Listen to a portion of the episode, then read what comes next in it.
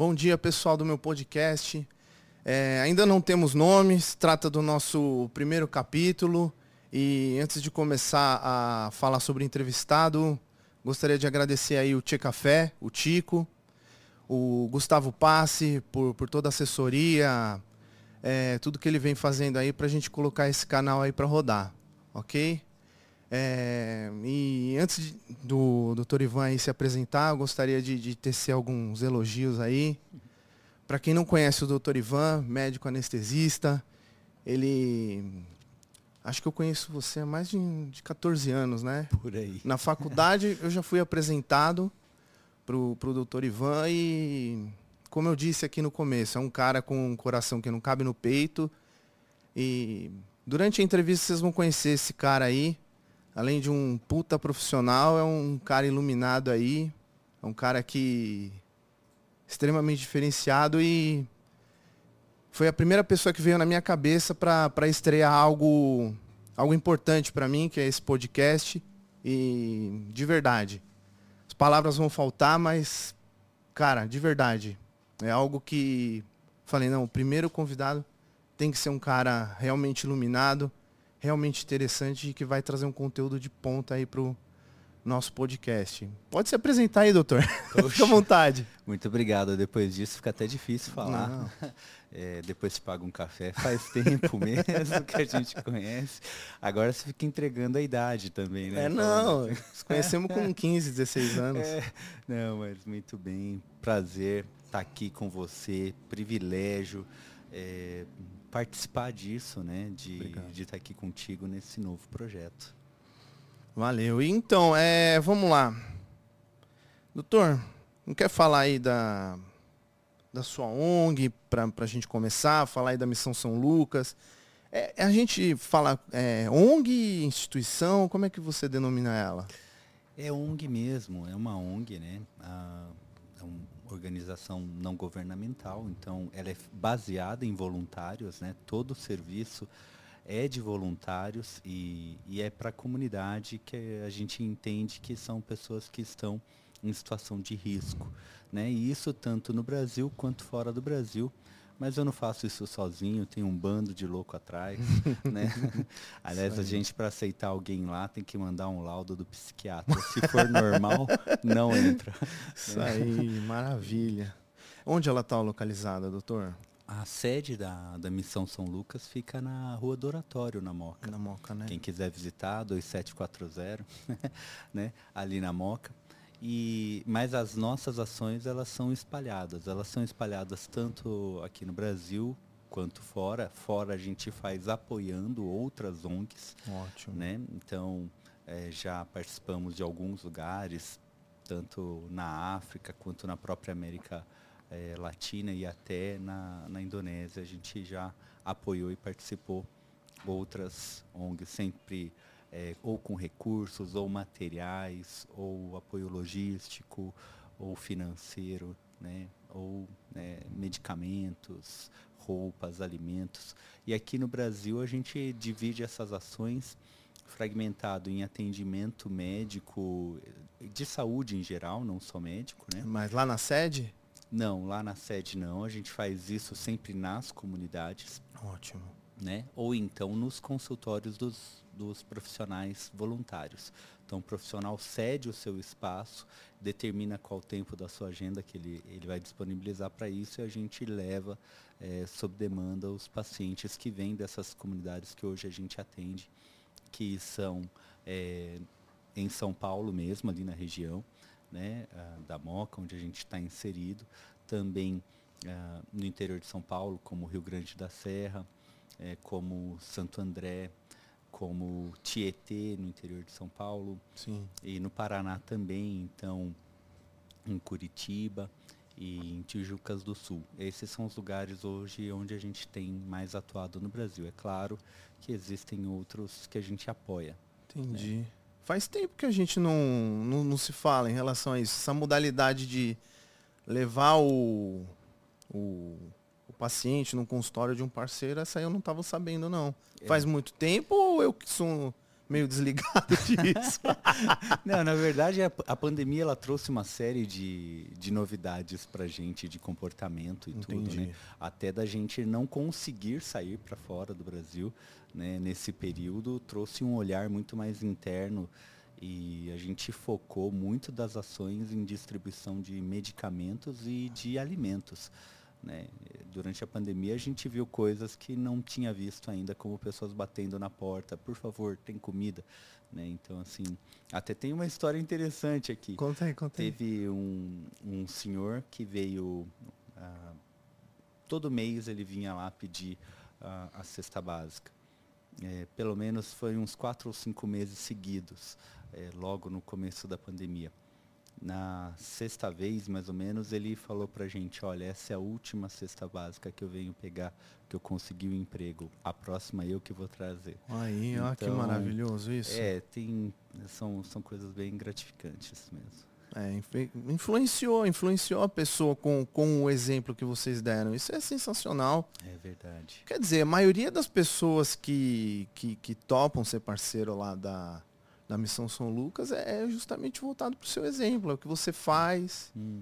é, junto com o serviço de, de médico anestesista, você, você traz esse exemplo. Isso, isso é nítido. Uhum. Entendeu? Eu não conheço uma pessoa que você não deixa de falar ou arrastar pelo exemplo. Uhum. É, em relação a trazer isso. Pô, sensacional. É, eu tive um problema parecido também com esse negócio. Tem um asilo lá no Carrão que a gente parou de fazer visita.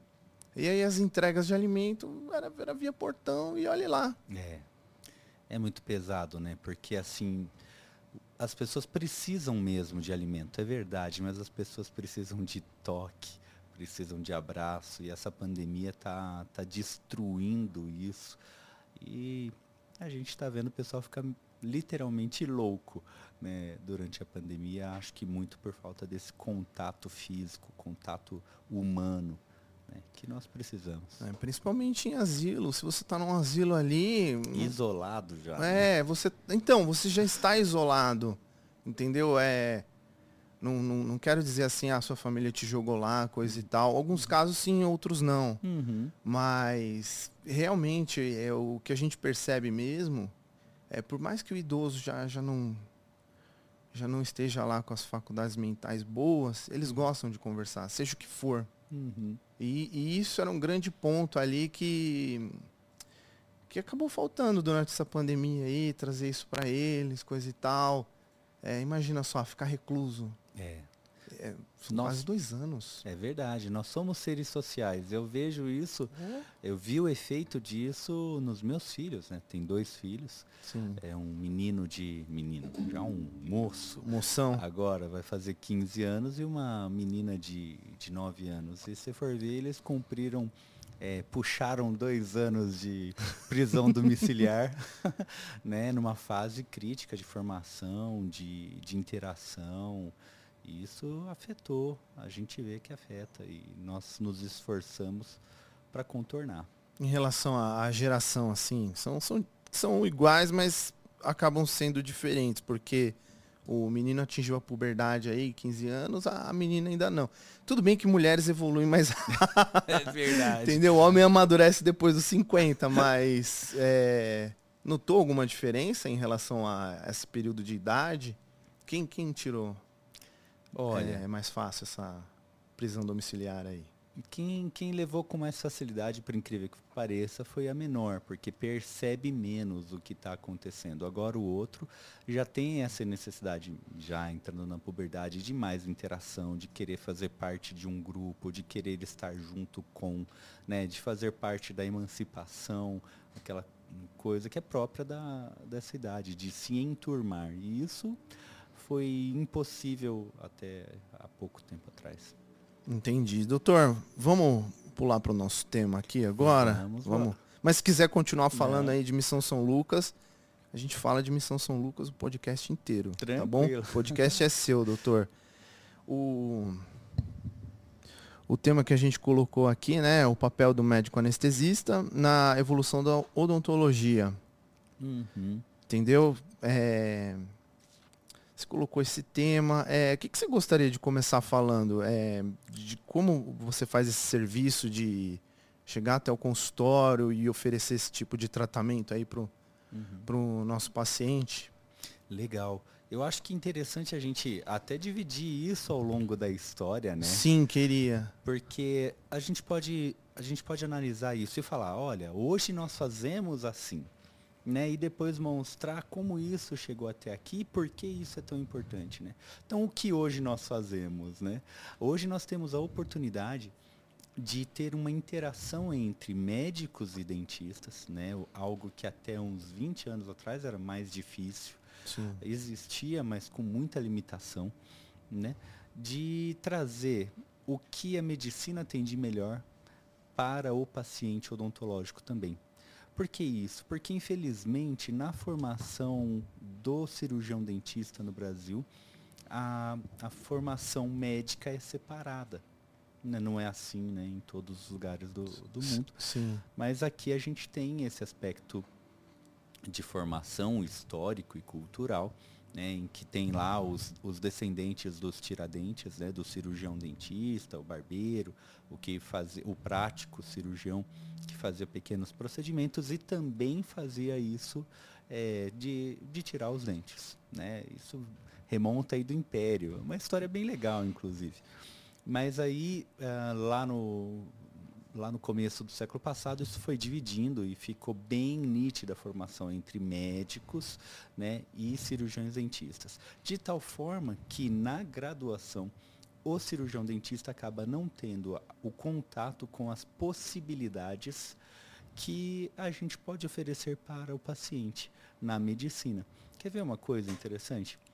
Quando a gente pensa em fazer uma endoscopia, né, uma endoscopia, um exame simples, né? E que antigamente, inclusive, era feito sob anestesia local, né? Com o paciente acordado.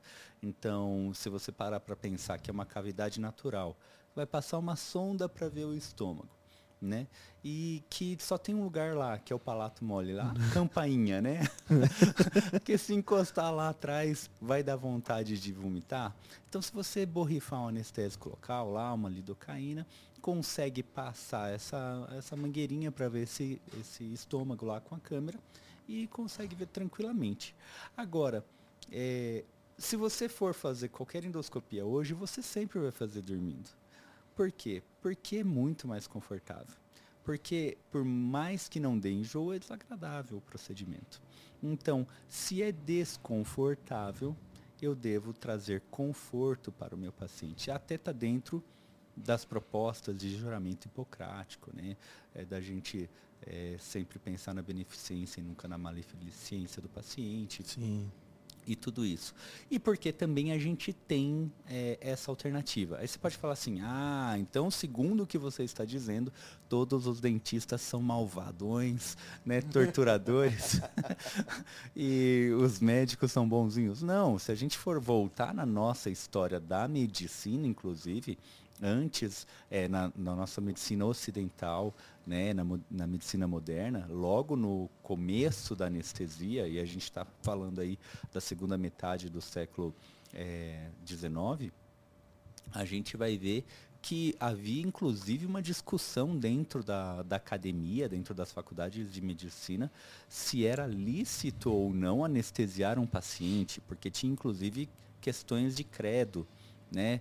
Puxa, é, se o homem pecou e a, e a, dor é consequência do pecado, eu aliviar a dor do paciente, será que, será que é lícito? Você está brincando. Não. Eu, não. eu não sabia disso. É. então, rolou uma série de discussões, assim, né, dizendo que a dor era indissociável do bisturi, até que falar, pera lá, né? Se for para advogar e entrar na questão religiosa, eu posso dizer é, com toda a vaidade possível que o primeiro anestesista da história foi Deus, né? Ele foi lá, fez cair um profundo sono sobre Adão e tirou a costela de Adão para fazer a mulher, né? Então Olha só, eu, galera, eu não escolhi à toa, tá vendo? É. Cê, meu Deus do céu, doutor. Continua aí que tá legal esse assunto, hein? Caramba. É, pior e, que é. É, então, até durante essa discussão toda acadêmica mesmo, né? Que se discutia se o bisturi era indissociável da dor, né, veio quem dissesse assim, olha, Deus ama tanto o homem que quando o homem pecou, ele criou a morfina, né?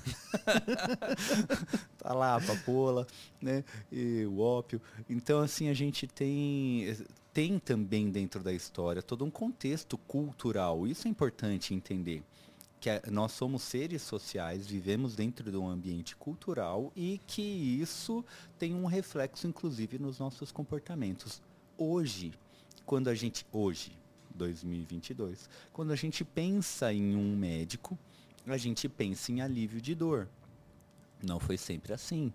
Antes da história da anestesia, quando pacientes eram diagnosticados com uma doença que era cirúrgica, eles preferiam cometer suicídio do que passar pelo procedimento cirúrgico. Né? Olha que caramba, que loucura, sim, né? Sim, sim. Então, mas hoje, então vamos colocar data nas coisas. 2022, o, uma pessoa que esteja com dor, ela sabe que se ela procurar um pronto socorro, ela pode até ser curada ou não naquele momento, mas ela sabe que sem dor ela vai ficar, que vai tirar a dor dela. Exato. Né? Então, dor, médico sem dor. Por outro lado, agora a gente vai para o inconsciente coletivo e de novo colocando data nas coisas, né? Sim, sim, isso é importante. Explicando esse contexto cultural todo, né, e histórico, né, e que a gente vê mudando, por favor, não joguem pedras, né? Os dentistas não joguem pedras. Mas assim, a gente tem um paciente saudável, né, que sabe que vai ao, ao dentista, sabe que vai passar por dor, mas está tudo bem. Talvez ele até saia com dor, mas também tudo bem. Então a expectativa de um tratamento odontológico ou de um tratamento médico no inconsciente coletivo é completamente diferente. Mas não há necessidade de sofrimento mais. Essa tecnologia já foi alcançada, esse conhecimento já foi alcançado e agora ele começa a ser compartilhado, inclusive no meio odontológico. Né? Então, os pacientes agora, porque o objeto maior do nosso trabalho, né, seja do médico, seja do cirurgião dentista, é o paciente. É que ele tenha um bom desfecho, é que ele chegue num bom resultado. Né? E para isso a gente vai ter mais segurança e mais tranquilidade se esse paciente não experimentar nem dor, nem angústia, nem nada disso. Então, quando eu começo a, a, cooperar, e aí a gente entra, qual que é o papel do, do, do médico anestesista na evolução aqui uh, da odontologia? Quando eu começo a cooperar com um cirurgião dentista, então medicina e odontologia andando juntos, quem mais ganha é o paciente. E nós também. Não, não, não, não, não tenho dúvida. É. É, então, vamos, vamos tentar esclarecer tanto para a parte de paciente quanto a parte do, do, do, público da odontologia, até a medicina, não sei como é que vai ser essa questão do, do, do compartilhamento, uhum. quem vai ver isso, mas inicialmente aí, nós vamos falar de sedação? Podemos falar de sedação. Vamos começar pelo assunto sedação? Vamos. Contraindicações, assim, de um... Certo. Tá, Joia? De um modo geral, vamos lá. Eu vou até voltar um pouquinho mais aqui. Maravilha. Nós temos. Se convidou para falar e o cara fala. Não, é, é assim: o podcast bom é quando o apresentador deixa o convidado falar, não é? Aí, ó, é. tá vendo? então vamos para cima. Então, quando a gente pensa em técnica anestésica, todas as técnicas anestésicas são boas. Se a gente olhar para o paciente odontológico, nós temos uma série de técnicas que nós podemos oferecer. Né? Então pode ser anestesia local, que o próprio cirurgião dentista faz. Anestesia local mais analgesia com óxido nitroso, que o próprio cirurgião dentista faz. Uma sedação endovenosa, aí já precisa ser o médico que faz. Ou uma anestesia geral, também o médico anestesista que faz. Mas de qualquer forma, todas elas têm vantagens e desvantagens. Nenhuma delas é perfeita, né? E todas elas têm indicações e contraindicações. A sedação é uma excelente técnica que tem vantagens e desvantagens. Para a gente entender a aplicação da sedação no contexto da odontologia, a gente tem que entender as particularidades da, da odontologia. Porque qual que é o objetivo do médico anestesista, para entender essa particularidade? O objetivo é que o cirurgião consiga fazer o seu procedimento, que o paciente sobreviva ao procedimento, né? e que haja conforto para o paciente. Saindo um pouquinho, nós vamos falar da sedação e Não. contraindicações, mas saindo um pouquinho aqui só para entender o que eu estou falando. Imagine só, eu tenho um paciente que tem um problema cardíaco. Ele precisa fazer uma ponte de safena, por exemplo. Para esse paciente colocar uma ponte de safena porque ele tem lá uma, uma, uma artéria obstruída, né, uma coronária obstruída, o que, que eu preciso fazer? Bom, eu preciso serrar o peito deste paciente, abrir o peito dele, parar o coração e costurar um- uma veia ali fazendo essa ponte. Exato. Então, como é que eu faço isso e o paciente sobrevive? Né? Então são, como é que eu faço então uma anestesia? A sedação, ela é igual na odontologia? É a mesma sedação para uma endoscopia ou uma colonoscopia? Não. Ela vai ter objetivos diferentes, ela vai ter eh, Finalidade. finalidade, né? Que é o que o dentista precisa, o cirurgião dentista precisa? Eu preciso que o paciente esteja com a boca aberta. Então, o paciente que esteja com uma sedação muito profunda, ele não abre a boca. Ele não responde o comando, né? Não responde comando, né? Porque até se a gente imaginar, se o pessoal lá em casa estiver imaginando, né, a boca, né, o ângulo, ele pode abrir, ele pode abrir a boca e o ângulo anterior é grande, mas o ângulo é, lá atrás, posterior, Posterior. ele, é, ele continua pequeno, né? Por mais que o paciente abra a boca. Se esse paciente não abrir a boca, isso já complica para o cirurgião. Agora eu preciso pensar na segurança. Bom, a via aérea é a, a, a área do corpo mais perigosa, mais delicada que nós temos. Né? Tanto que o desejo do anestesista é sempre estar no controle da via aérea. Se você olhar nas mesas cirúrgicas, o cirurgião sempre está da cabeça para baixo e o anestesista sempre está na cabeça, porque ele quer ter o controle da via aérea. E aonde o cirurgião dentista trabalha? Na via aérea. Disputado aí com o nosso colega anestesista, entendi. Exatamente. Então, eh, se você parar para pensar que um paciente que, en- que engasgue com gaze, com coágulo, com um dente, com um instrumental, com um soro, com qualquer coisa, ele pode afogar ou obstruir a via aérea e aí asfixiar e morrer, né? Então, a- esse cuidado com o reflexo mantido e com a capacidade desse paciente manter respiração o tempo inteiro, sem que eu tenha a ocupação dessa via aérea, por exemplo, com um tubo. Eu vou lá, passo uma sonda endotraqueal e garanto essa via aérea e eu estou muito mais seguro, numa anestesia geral, nesse caso. Entendi. Então a gente, se nós fizermos de novo uma sedação profunda no paciente odontológico, a gente vai ter uma situação de risco para o paciente. Desta forma, a gente tem cinco eh, target points quando a gente fala de sedação em odontologia. Né? A primeira coisa é que o paciente não sinta dor. Então eu tenho a anestesia local que você faz, a analgesia endovenosa que eu faço. Aí a gente tem a sedação propriamente dita, que é a retirada da ansiedade e da angústia do paciente. Aquele paciente que está calmo, que não se preocupa ou não tem medo do que está acontecendo naquele momento. Né? Depois disso, eu tenho a amnésia.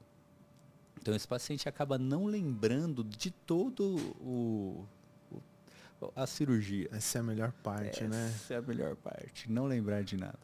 Né? E aí, por último, eu tenho né, um paciente que mantém reflexo, então ele consegue eh, manter reflexo de deglutição, de tosse, quer dizer, via aérea intacta. Ok. E ele é responsivo, apesar de estar sedado, ele responde a comandos. Então você fala para ele, vira para um lado, vira para o outro, e assim por diante. Então, entendido que nós temos técnicas anestésicas diferentes para oferecer, que nós temos cinco target points para a, a nossa sedação. É, só, só esclarecendo essa, essa parte da amnésia, só para a gente deixar bem claro, né? Falar, ah, não, isso é bom. Isso é bom em relação ao, ao, ao trauma cirúrgico do paciente, entendeu? Ele, ele não lembrar do trauma cirúrgico, não é, é, de, de algum acontecimento que, que, que, possa acontecer durante a, o, o procedimento, coisa e tal, entendeu? Para vocês não entenderem de outra forma. É. fiquei, fiquei meio assim, eu falei, será que eu toco? Mas não, é, é, é referente a isso. Uhum. O paciente, ele, ele lembrar do procedimento cirúrgico, ter, ter esse problema de falar, caramba, meu, se eu tiver que reoperar, por exemplo? É. Cirurgia de implante. É. Só, só não perde implante quem não faz. É. Imagina um paciente desse é, com aquela. De, de lembrar a cirurgia, a gente tem que repetir o procedimento a ânsia, é, o, o, nervosismo de, de, repetir um procedimento para um paciente é muito maior. É então, é, só fazendo um adendo a esse nosso. Estamos no terceiro ponto. É isso mesmo. Isso aí. Beleza, pessoal? muito bom, é verdade. Isso aí. Então a gente tem entendido as técnicas, entendido o que nós queremos fazer na sedação. Agora a gente pode falar para quem ela é boa e para quem ela não é. Maravilha, né? Você é didático demais, doutor. que isso. Que orgulho, de verdade. E aí a gente tem então, é, a gente tem que entender então que a sedação ela é boa, mas ela não vai ser boa para todo mundo. Ela vai ter limitações. A primeira limitação que ela tem é em relação a tempo. Então, se eu tiver um procedimento com mais de três horas, por exemplo, esse paciente ele vai, ele vai querer urinar. Né? A bexiga começa a ficar plena, ele vai ter dificuldade. Então já começa a ter indicação de passar uma sonda vesical. Você vai passar uma sonda vesical no paciente no consultório para fazer um procedimento sob sedação? Não. Né? Ou a gente leva esse paciente para um ambiente cirúrgico, num hospital, e aí isso pode demorar quantas horas você quiser. Ou a gente começa a fragmentar esse procedimento em procedimentos menores. Então, a primeira coisa é tempo, né? Até porque a gente tem que considerar idade, é, se tem limitação nas costas, um paciente masculino que seja prostático, né? Então começa a ter mais limitação e, e começa então a ter uma série de consequências disso. Começa a ficar mais difícil você controlar, porque você não tem imobilidade. Né? Sim. A imobilidade ela é característica da anestesia geral. Né? Então o paciente começa a ficar com dor nas costas. A gente dormindo não, quer, não dorme é, às 8 horas deitado numa posição só. Exato. A gente vai parecendo bife na chapa. É né? verdade. Então a gente vai mudando de posição ali. Né? Então tem essa limitação. A primeira limitação é temporal. A, a segunda limitação é o porte cirúrgico. Então, assim, a sedação é uma boa alternativa? Ela é uma alternativa muito mais barata. Ela é um quarto de um custo hospitalar, por exemplo, em média, né, para um procedimento. Né? Então, ela é muito mais barata. É, mas não dá para fazer tudo. Eu tenho que fazer é, uma ortognática. Eu não vou fazer uma ortognática com sedação. sedação. Puta que pariu. Né? Tem gente que tenta, né? Mas assim. Sério? Não, tô brincando. não! tô brincando. É, mas assim. É raro, mas acontece muito. é raro, mas acontece muito. O pessoal se esforça. Mas assim, tem, tem essa tentativa, né? A gente tem que entender que um dos limites é o porte cirúrgico. Eu, não, eu tenho limite do quanto eu posso fazer. Né? O, agora, tem um outro aspecto o outro aspecto, ele, são dois, mais dois aqui que eu gostaria de ressaltar, que vão para as contraindicações, que é o aspecto comportamental e o aspecto fisiológico. Vamos começar pelo fisiológico, que é mais rápido. Vamos, vamos. o fisiológico, a gente tem que imaginar o seguinte. Qual. Ah, não, eu vou começar pelo comportamental, que vai fazer mais sentido o fisiológico depois. Não, beleza. Desculpa, corta. Voltando. Vamos para o comportamental que vai fazer mais sentido. Se a gente Sim. separar os grupos de pacientes e os grupos de anestesia, vai ser uma coisa de ligar pontinho. Sim. Né? Então imagina, de um lado eu tenho é, anestesia local, óxido nitroso, sedação, anestesia geral. Do outro lado eu tenho pacientes pediátricos, né, que eu posso dividi-los em menor que 6 e maior que 6 anos, adolescentes, adultos e por último pacientes especiais. Então eu tenho esses grupos aqui. Os pacientes pediátricos menor do que 6 anos, o maior medo deles é separar da mãe. Então. Já é, ouvi isso numa aula sua. É louco, né? Então o maior medo é separar da mãe. Por quê? Porque a mãe é que garante a sobrevivência da criança, né? Então, eu, cara, sou pai de duas crianças. É muito legal. Elas, eu sou o parque de diversão, elas querem brincar comigo, tá, tá, tá. Mas a hora que dói barriga, que dói é mãe. É mãe, isso é, é verdade. Tô com fome, mãe. Né, qualquer coisa, mãe. Brinco com você, mas cadê minha mãe? Então, assim, é, tem essa, essa necessidade de segurança. Quem garante a segurança é a mãe, quem garante a alimentação é a mãe. Né? E aí quando a gente é, para para pensar nisso, por que, que ela tem que controlar a mãe? E a gente já nasce manipulador, controlador, já PHD, mestre nisso tudo, né? Não precisa de nada. Mas a gente tem essa necessidade porque nós somos dependentes. Inclusive, perante a lei, a criança é declarada como dependente. Sim. Porque ela é incapaz, dependente incapaz. Ela é incapaz de sobreviver sozinha.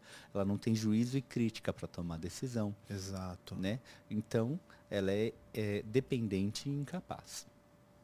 A partir dos seis anos, ela começa, além do medo de separar da mãe, o medo de, de morrer, que ela já começa a ter essa consciência. Vou pular o adolescente, a gente tem o adulto, que é a nossa fase. Cara, para mim, pode falar que a melhor fase é a infância. Não é. A melhor fase é a fase adulta. Na fase adulta é a fase da realização. A gente está aqui porque quer, fazendo o que gosta, Exato. né? Fazendo, realizando nossos planos, construindo o nosso presente, pavimentando o nosso futuro. Nós somos senhores da nossa existência neste momento. Olha que louco. Não, concordo, concordo. É claro que com isso, nossa, que bonito, o senhor da sua existência aguenta a pressão de todas as consequências de cada decisão que você toma, a, a responsabilidade de cada ato que você realiza, tudo que você faz ou tem consequência positiva ou negativa, tudo que você não faz tem consequência positiva ou negativa. É, tio Ben, tio Ben do Homem-Aranha já é. fala isso.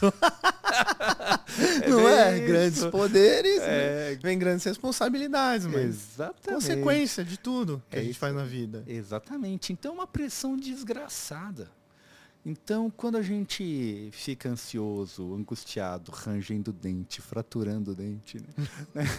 quando a gente começa a ficar assim, e aí nós encontramos nossos amigos num fim de semana para tomar uma cerveja juntos, ou seja, uma droga depressora do sistema nervoso central, é um álcool, aquilo rebaixa o nosso, o nosso sistema é, nervoso, né?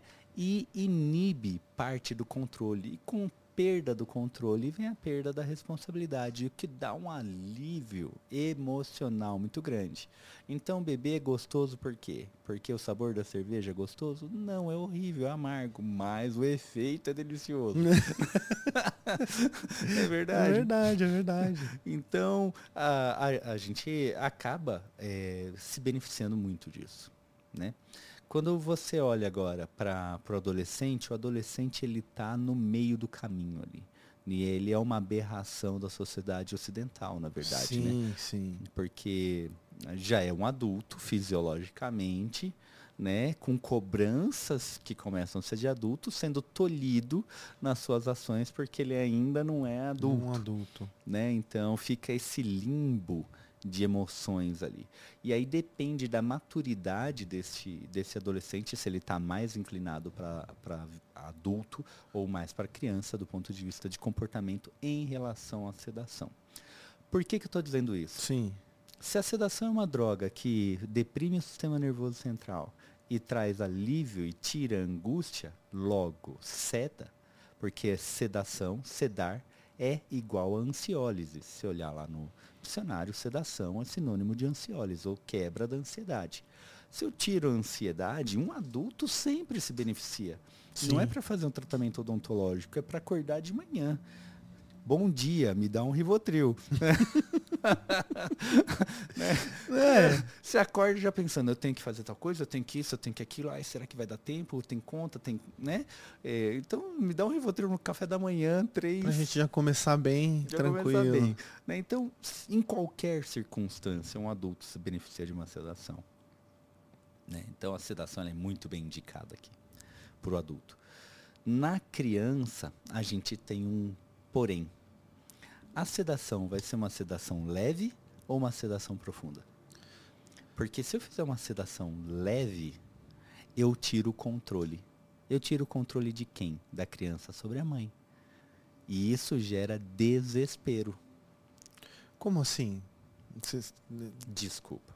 Não, para até, o pessoal entender aí. Vamos de novo. É que tá claro, a gente acha que, né? Perdão, perdão. Você perdão. tá certo, tem que me conduzir, porque eu acho. Não, vamos elucidar isso tanto pro, pro, pro, pro, pro nosso público paciente quanto para os nossos amigos Dent... médicos, dentistas. Perfeito. Quando a gente fala de sedação, a gente tá, nós temos uma graduação de sedação. Uhum. Essa sedação, a gente tem a sedação que a gente chama nível zero, e a gente vai descendo ela até nível 5. Né? Então, conforme a gente vai descendo, a gente vai deprimindo mais o sistema nervoso central. O que, que é uma sedação nível 0? É o que a gente falou agora brincando aqui do Rivotril, né? Então, senão o pessoal vai achar que. É, que é bagunça aqui, que ó. bagunça. Traz três para mim, por favor. E, e, mas assim, o que, o, o, que acontece é, por exemplo, um, um, paciente que tem uma. faz um tratamento de pânico, um tratamento de ansiedade, e que ele toma um comprimido, qualquer que seja um ansiolítico, em casa, sozinho, sem supervisão médica nenhuma. Não tem ninguém olhando para esse paciente né? Ele vai tomar numa dose segura, né? Que é o suficiente para tirar a ansiedade, mas não causar amnésia, não causar sonolência, não causar alterações no seu comportamento a ponto dele não conseguir dirigir, não conseguir conversar, não conseguir trabalhar. Não, ele toma ele está calmo, controlado a ansiedade, mas ele, ele tem todas as suas atividades a ponto normais. de não esquecer das suas responsabilidades. Isso. Entendi. É uma, Legal. Né? Então ele tem, ele dirige, ele trabalha, ele toma decisões, ele participa de reuniões, ele viaja, tem a vida independente. Mas ele tem um nível de ansiedade controlado pelo período que o, o médico psiquiatra julgar necessário até controlar o quadro de ansiedade desse paciente. Sensacional, né? hein? Aí a gente tem o nível 1, em que o paciente agora ele está calmo, mas já começa a ficar mais sonolentinho. Mas ele ainda é cooperativo. Nível 2, ele vai estar tá sonolento, dormindo, ressonando, mas responde a comandos verbais. Aí vai descendo até o último grau em que ele tá ele não tem consciência do meio, interage muito mal com o meio e só responde a estímulos com dor. Né? Então tem que fazer estímulo físico doloroso nesse paciente. É um passo antes da anestesia geral. Sim. Né? Voltando agora para a criança, entendendo que nós temos essa graduação Sim. de sedação. Eu posso fazer sedação em criança? Posso. Aí a gente vai entender qual circunstância, como, aonde, né, que a gente vai fazer isso. Se eu fizer uma sedação que é adequada para a odontologia, aí nós temos os cinco target points: analgesia, sedação, né, amnésia, cooperação e manter, manter reflexos, manutenção de reflexos. A cooperação demanda uma sedação leve, tipo grau 2 no máximo, 1, um, 2. Não pode ser zero, tem que ser 1, um, 2. Sim. Né? A gente fica variando ali entre 1 um e 2. Né? Nessa sedação leve, que é boa para adulto, que ele está lá roncando, abre a boca, ele né, vira para o lado. Vira, né? Então Sim. o paciente responde e aceita os teus comandos. Se eu faço essa sedação que é adequada para os objetivos da odontologia, lembra, a anestesia ela tem que ter cumprir a, a necessidade do cirurgião, manutenção da segurança e aí o conforto do paciente. Né? Então, para eu conseguir que o cirurgião opere, o paciente tem que responder e abrir a boca, ou seja, uma sedação leve. Na sedação leve em criança, eu tiro o controle, que nem eu faço com adulto. Controle do quê? Do que mantém a segurança e a vida dele, que é a mãe. Então ele fica desesperado e não calmo. Olha só, e, e assim, é, você, você acha que deixar a cargo do cirurgião dentista, esse caso específico seria interessante? Sinceramente, não estamos aqui para é, é, defender ou, ou, não defender uma classe. Eu sou dentista uhum. e, e eu acabo enxergando isso como, como, como uma necessidade, por exemplo. Ah, eu tenho um amigo cirurgião dentista que faz sedação, coisa e tal, traz aqui numa criança. O, o, o, o quanto, o quanto isso é é, é arriscado pra gente, porque eu, eu sou do seguinte é, ditado, cada um, cada um no seu quadrado. Entendeu? Então eu, eu não consigo transferir é, essa responsabilidade de você fazer uma sedação numa criança é, a esse ponto. Também, quando você deu a. Eu não lembro se foi um curso, se foi uma uhum. palestra que eu estava, que você falou exatamente é, desse assunto de, de sedação é, na criança de, de ter essa dependência da mãe. Até quando um cirurgião dentista pode chegar nesse ponto aí e ter essa percepção aí que acredito que nem 90%, quer dizer, nem 10% da, da classe lá uhum. tem noção disso. É, o fato, o que eu entendo, que tudo que eu estiver preparado para resolver o problema que eu causo, porque todos nós causamos iatrogenias todos os dias, algumas intencionais é fazer uma extração dentária uma iatrogenia. Mas às vezes é o tratamento que você precisa, assim como amputar uma perna é uma iatrogenia, mas é, o, é o tratamento necessário para aquele paciente. Exato. Você sabe resolver as complicações do seu procedimento? Você sabe manter esse paciente vivo, apesar de tudo que você fizer? Então você está capacitado para, se não, não. Agora, dentro da própria medicina, né, a gente fragmenta isso. Então, quem opera, o cirurgião, quem anestesia, o anestesista, quem vai cuidar do paciente, o intensivista, quem vai cuidar da alimentação, o nutricionista, quem vai fazer a recuperação, o fisioterapeuta.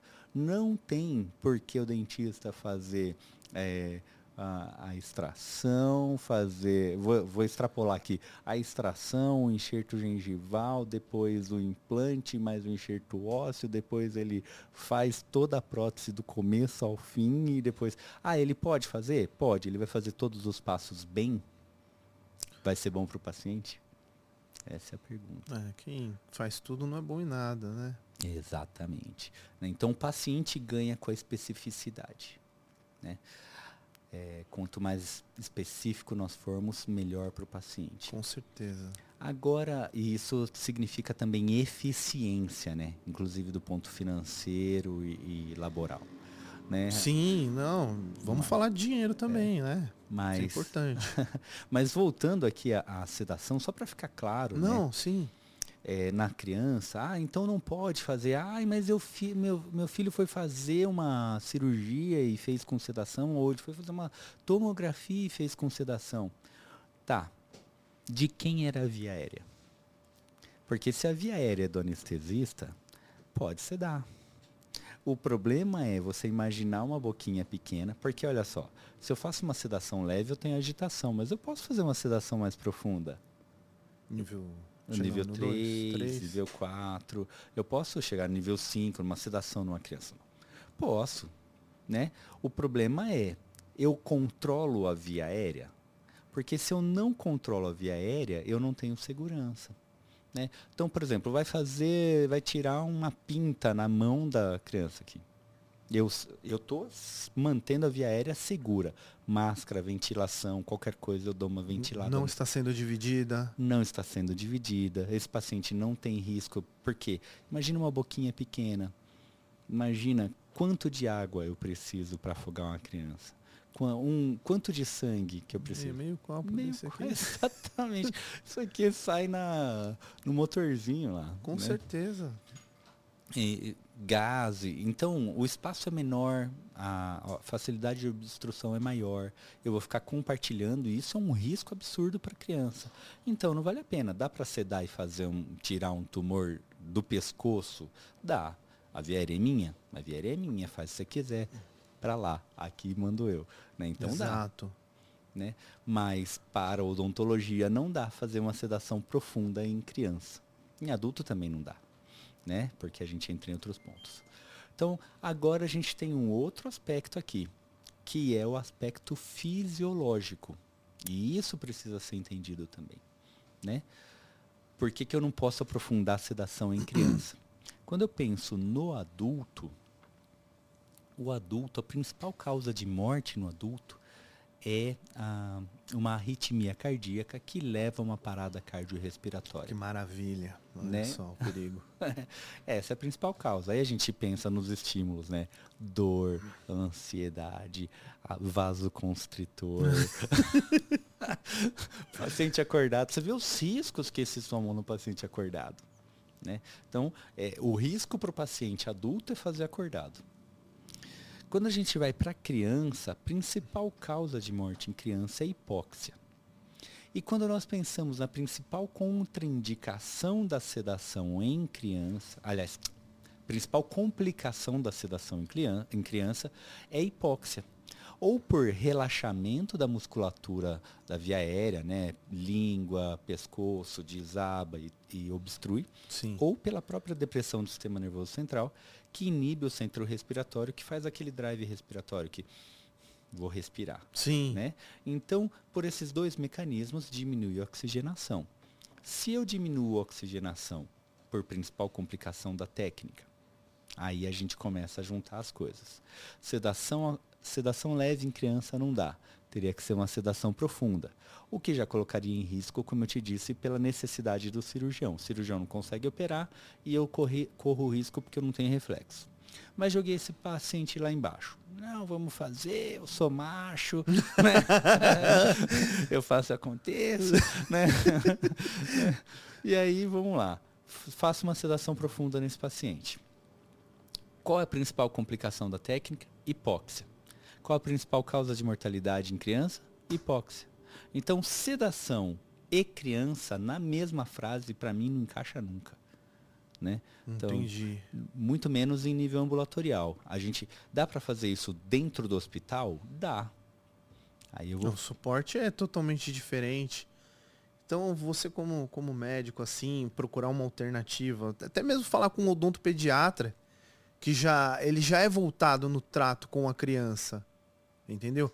De maneira lúdica, mandando, mandando a mãe ameaçar que vai apanhar se não fizer o tratamento. Enfaixando e segurando. É, fazendo aquele, como é que chama? Contenção. Aquela contenção, como é que a gente chamava? O pacotinho é. lá. O meu, meu irmão que falava, não, fazer um pacotinho nessa criança. É. Mas eu acho, eu acho viável também. Até porque, por exemplo, o tipo de procedimento que a gente vai fazer em criança é, é algo relativamente simples, se você for parar para olhar. O que torna difícil é a criança. É. Ela que vai pular, ela que vai chorar. Mas eu, eu particularmente ainda acho que um bom pediatra, uma boa conversa, acaba resolvendo isso. Então, mamães e papais, bem elucidador aí o que o doutor Ivan falou. É, pesquisem bastante, isso aí é, fica como um aviso, entendeu? Sim. Até para realmente pais e mães se informarem, porque quase ninguém sabe de, é desses riscos e, e, e, e, tais benefícios, entendeu? De acordo com o que vai fazer também, vai, vai ser dar a criança para trocar uma restauraçãozinha? Uhum. Eu, Sei lá. Exatamente. Bom, já que você falou que eu podia falar, eu, claro, eu queria... é seu podcast, fala! Eu queria falar ainda complementar sobre sedação nesses dois públicos que a gente não comentou. Sim. Do adolescente e do paciente especial. O adolescente, o que acontece? Se o compor... Fiz... Olha aí, vergonha o adolescente. da bexiga aí. O adolescente. Fui relaxar, agora que eu falei, acho que eu tô relaxado agora, ó. A hora a vergonha. Ai, caramba. Eu não pus nada na tua água. Não, não. que vergonha. Agora, imagina só, quando a gente Vamos pega o, o, adolescente, o adolescente do ponto de vista fisiológico, ele é adulto. Sim. Né? Então os riscos dele são do adulto. Eu não teria que me preocupar com a técnica anestésica. A menos que agora eu tenha que avaliar esse paciente do ponto de vista comportamental. Esse paciente é uma criança, é um adolescente de 12 anos que é engraxate, que ajuda a sustentar a família, que tem 12 mil responsabilidades e tudo. Cara, a hora que fizer uma sedação nesse paciente, ele vai amar. Ou esse adolescente, aquele adolescente de 35 anos que mora no, com o pai, né? e que pede para a mãe trazer um suquinho porque ele não pode parar o jogo online. Já vou falar os nomes aí, pessoal. Vamos soltar uns nomes aí para passar vergonha na internet. Aí. Exatamente. Esse cara tem um comportamento infantilizado. Então Sim. ele não é homem ainda, ele não é adulto ainda. Então ele precisa, a gente precisa saber se a sedação funciona para ele. Então, isso aí também, lembrando nossos amigos dentistas aí, é, isso tudo com uma prévia, uma anamnese, uma pré-consulta. É. Que isso aí, isso aí é, desde que eu conheço o doutor Ivan, não que ele preconiza, mas é, é algo para acontecer, qualquer tipo de sedação, anestesia geral, é, além da anamnese, que eu acho que é, que é uma obrigação de todo profissional da saúde, tem essa pré-consulta que, que isso vai definir hum. o sim ou não, ou o que será administrado aí, gente.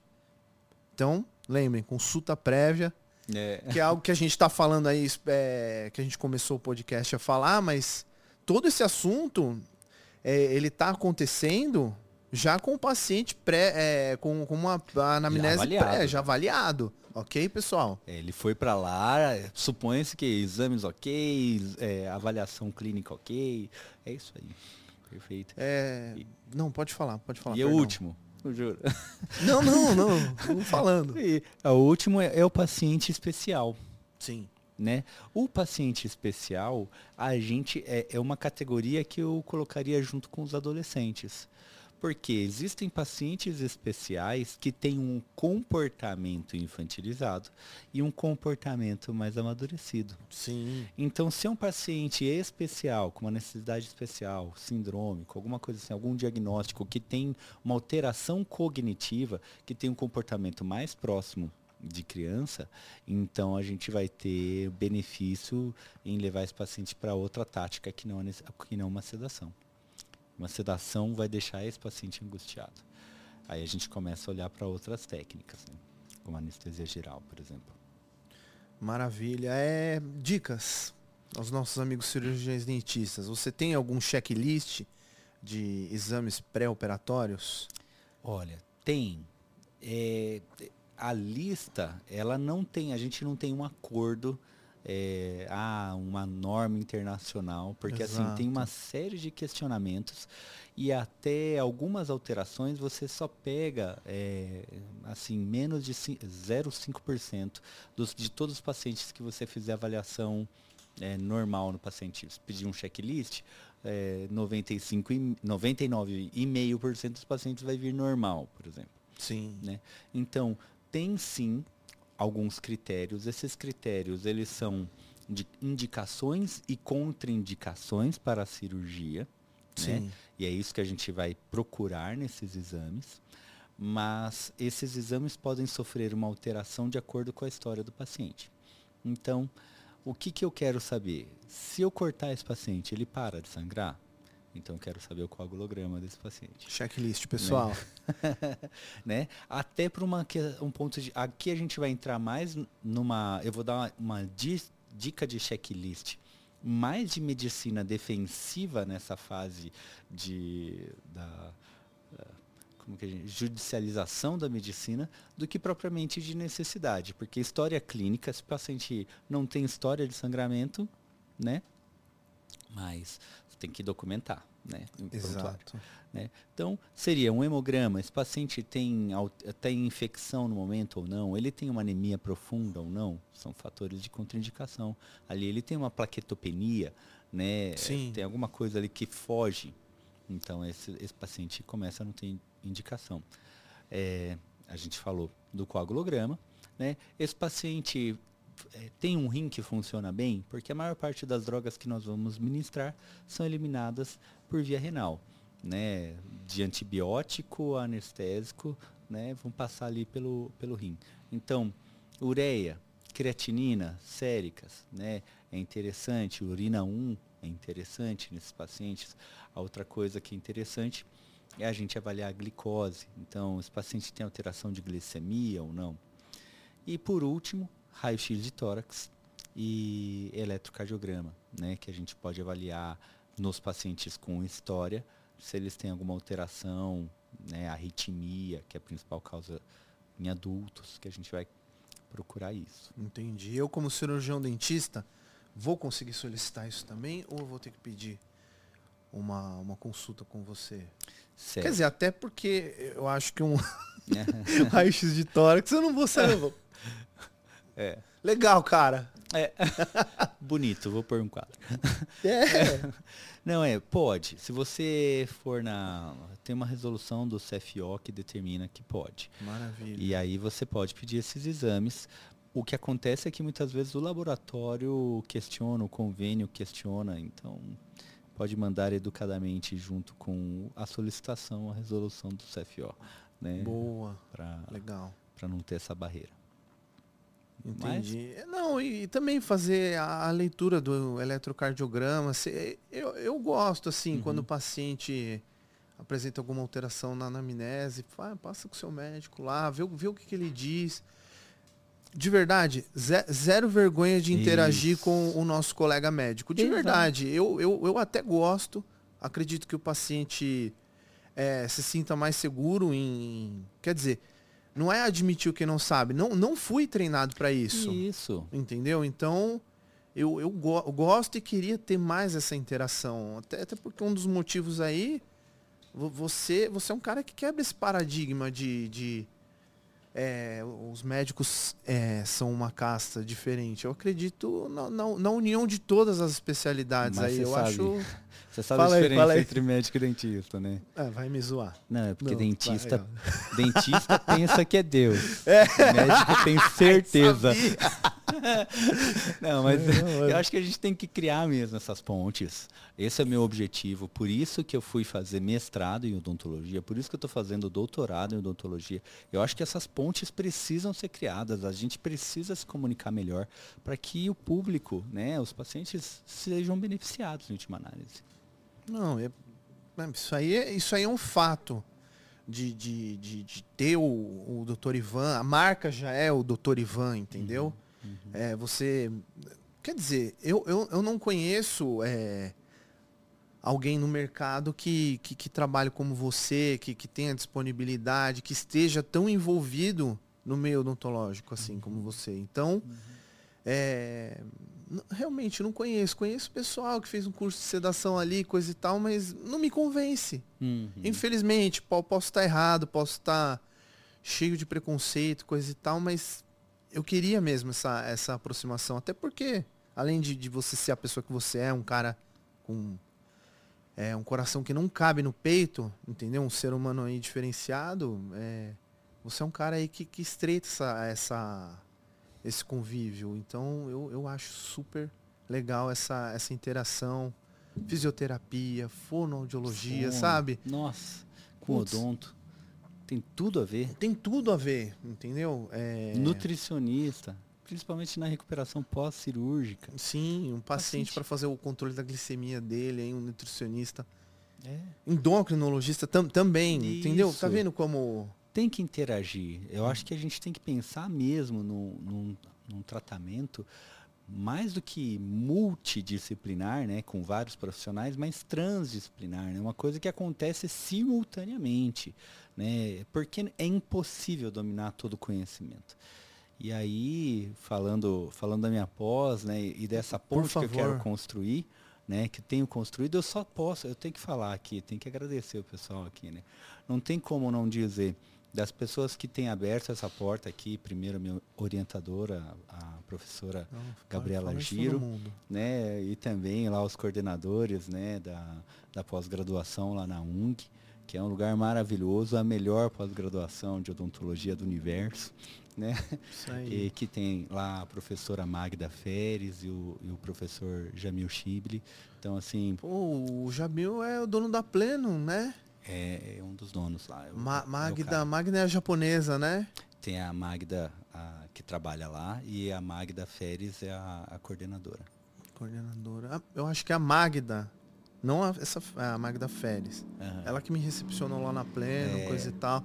É muito legal. Esperei o Jamil lá, né? É. Mas tudo bem. Fica a Vamos. dica aí. Professor, vamos combinar aqui com uma visita especial, então. Por favor, né? Fala com ele lá, fala pra ele dar uma moral pra mim. Eu não, lá eu só obedeço, cara. Eu não mando nada, mas eu falo sim.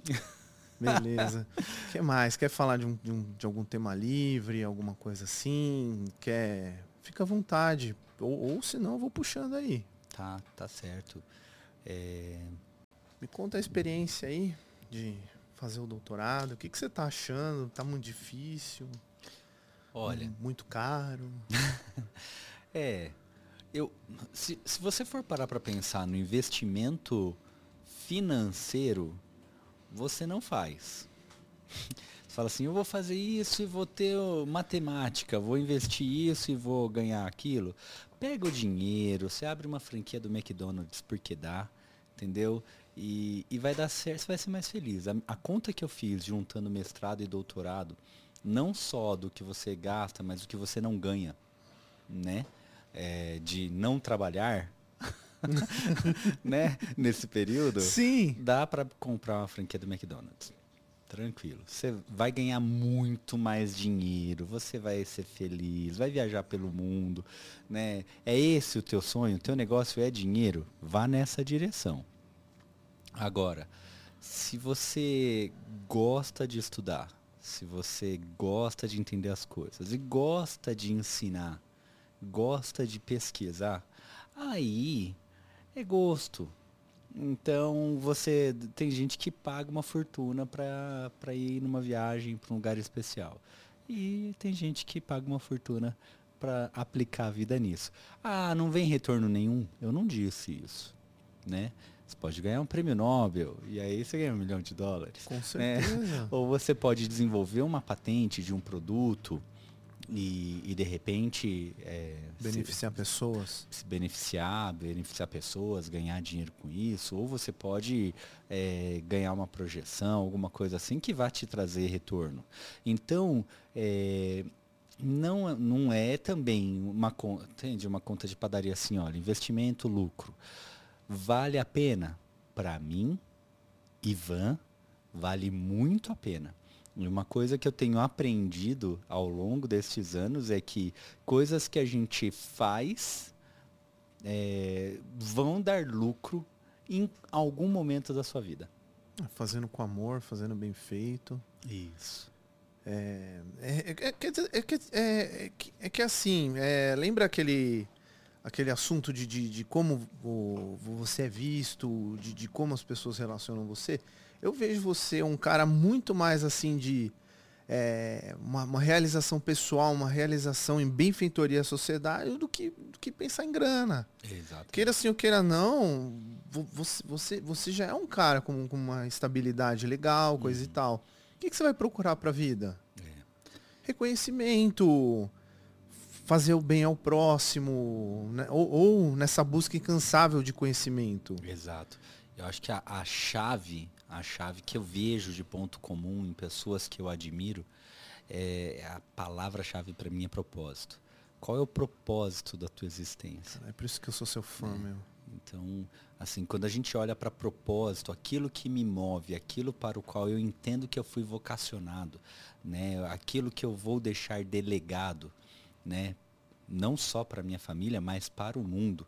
Então, assim, é, eu vou impactar a história da humanidade porque a gente é é, é fugaz, né? Exato. Mas o, eu, eu trarei alguma coisa de benefício? O que, que eu vou deixar de legado aqui nessa construção linear da história?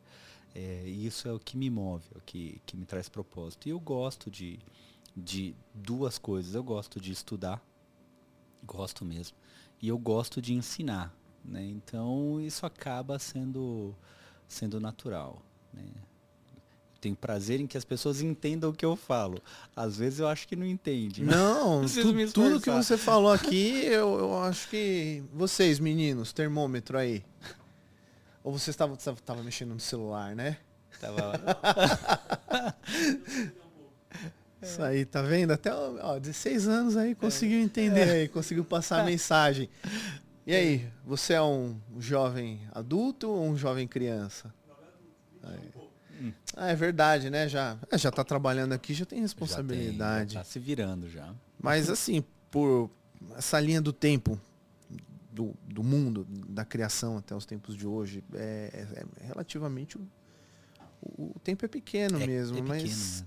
de verdade, você já fez diferença na vida de muita gente. E com o exemplo, você vem influenciando. É. Um, Para falar a verdade, um... eu sou influenciado. Né? Acho que a gente, todos nós somos influenciados e a gente tem que escolher por quem a gente vai ser. E na faculdade, é, eu tive um professor que me influenciou bastante, né? E ele era um professor de anatomia e ele falou assim, olha, é, eu era médico, eu com, chegou num determinado ponto da carreira dele que ele falou assim, eu trabalhando como médico eu vou conseguir salvar X pessoas. Né? É, eu trabalhando como professor de medicina, ensinando médicos a salvarem vidas, eu vou salvar X vezes elevada a potência. Ele falou assim, eu vou dar aula. Né? Então, nesse sentido, acho que tem uma recompensa muito gostosa. Até teve uma experiência, olha, quem gostar de estudar, quem gostar de dar aula, vai. Não pensa em. o dinheiro vem, né? Consequência. É consequência. De um jeito ou de outro, a, a, o dinheiro vem. Mas há cerca de um mês atrás, eu recebi uma mensagem de uma aluna de um curso de pós, é, de uma pós é, em psicomotricidade é, aquática, em que essa paciente, essa paciente, essa aluna, ela salvou a vida de uma criança de afogamento na piscina. Né? Aconteceu um acidente, a criança ali é, acabou perdendo consciência, né? E eles conseguiram salvar a vida da criança por causa do treinamento que ela tinha tido é, uns dois meses antes ali na, na pós-graduação. E, e ela manda mensagem. Então você fala assim, cara, fui eu que salvei essa criança, né? Assim, diretamente. Isso, os caras vivem um mês emocionalmente bem. Com entendeu? certeza. Adrenalizado por isso. E, e, você. Isso é das coisas que a gente vai vendo e sabendo, mas a gente consegue multiplicar a hora que ensina. E isso é muito gostoso, né? É, eu tenho, eu tenho gostado aí nesses dois, três anos aí que eu comecei lá à frente da BO. É. Agradecer aí ao Pedro da, da Sim, agradecer ao Marcelo lá, nosso presidente. É, não tinha motivos, não sei, se tinham motivos, mas acreditaram no meu trabalho. E tenho, tenho feito lá. E acredito que, pelo tempo que eu tô lá, eu acho que eu tô mais acertando do que errando lá. E, cara, eu, eu gostei muito disso, sabia? De entrar nesse mundo, é, montar aula. Uhum. Editar aula, não edito. Uhum. Sem brincadeira, eu sou, eu sou péssimo para isso. Uhum entendeu? Se, se, depender de mim é um PowerPoint com, com fundo branco e, e, só. E que deu.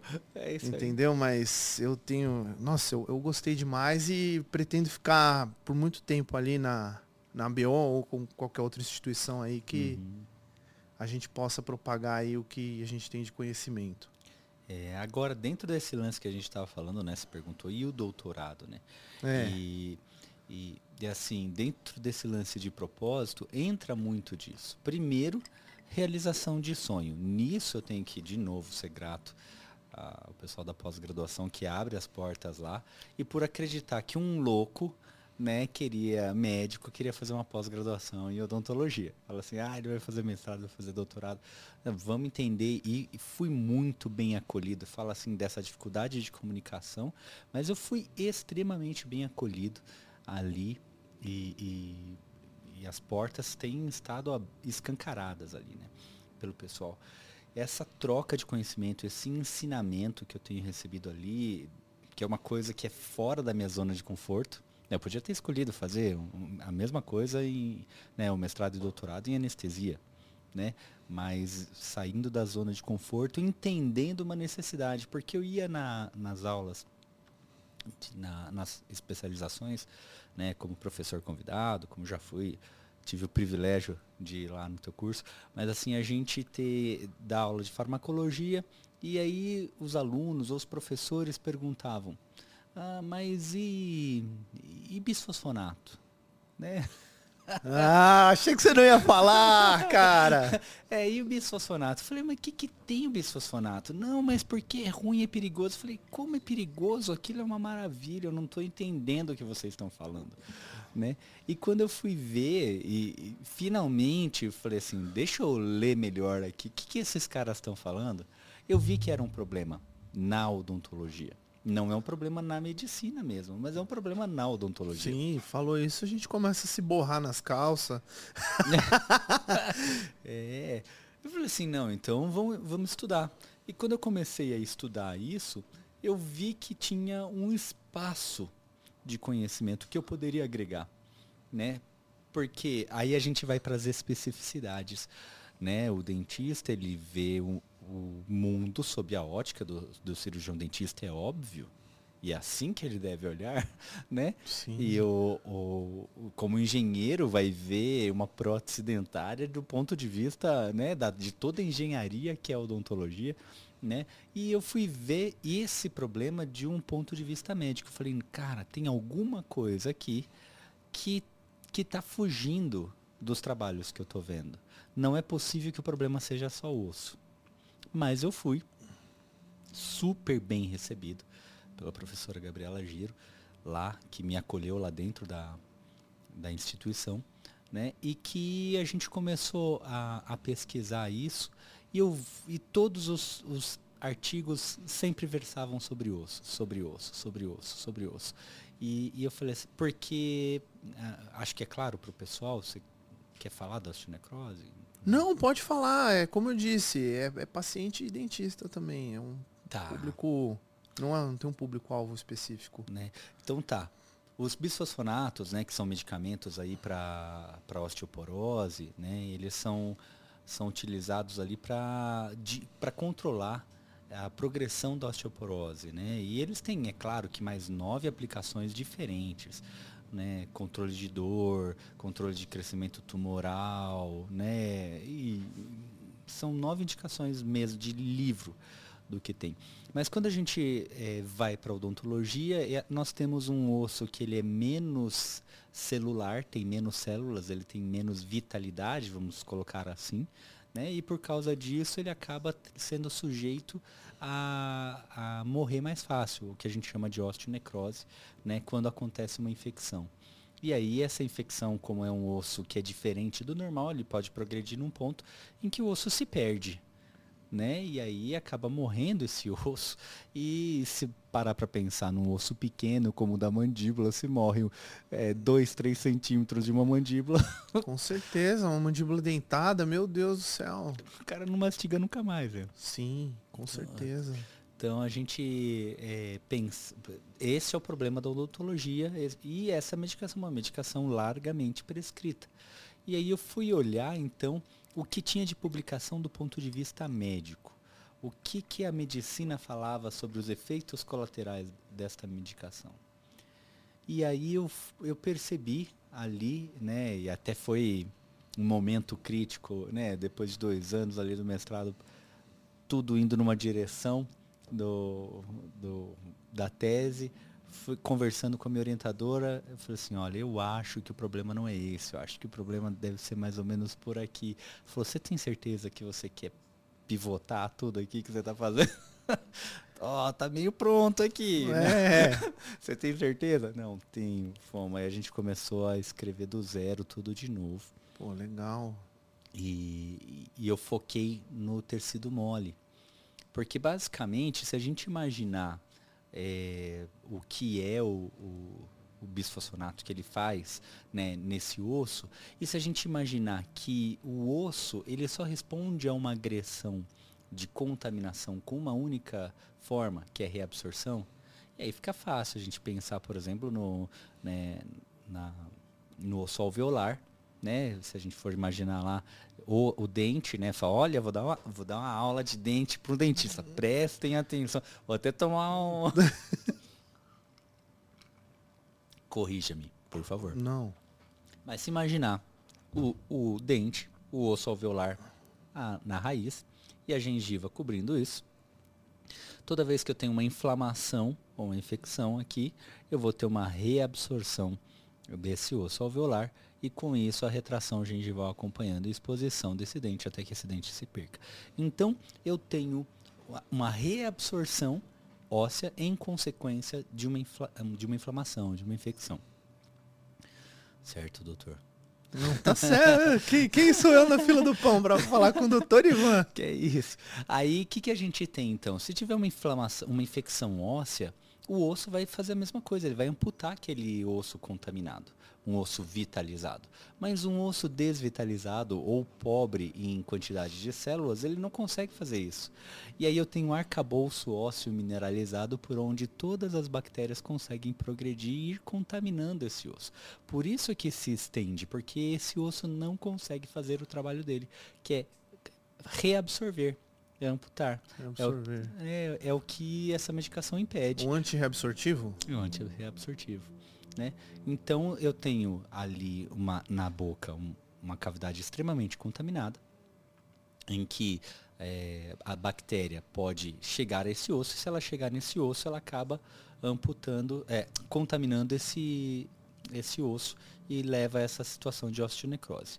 E se eu tiver uma gengiva que não recubra isso de forma adequada e que não responda também adequadamente à inflamação, à infecção, eu também vou ter uh, uma facilidade disso acontecer.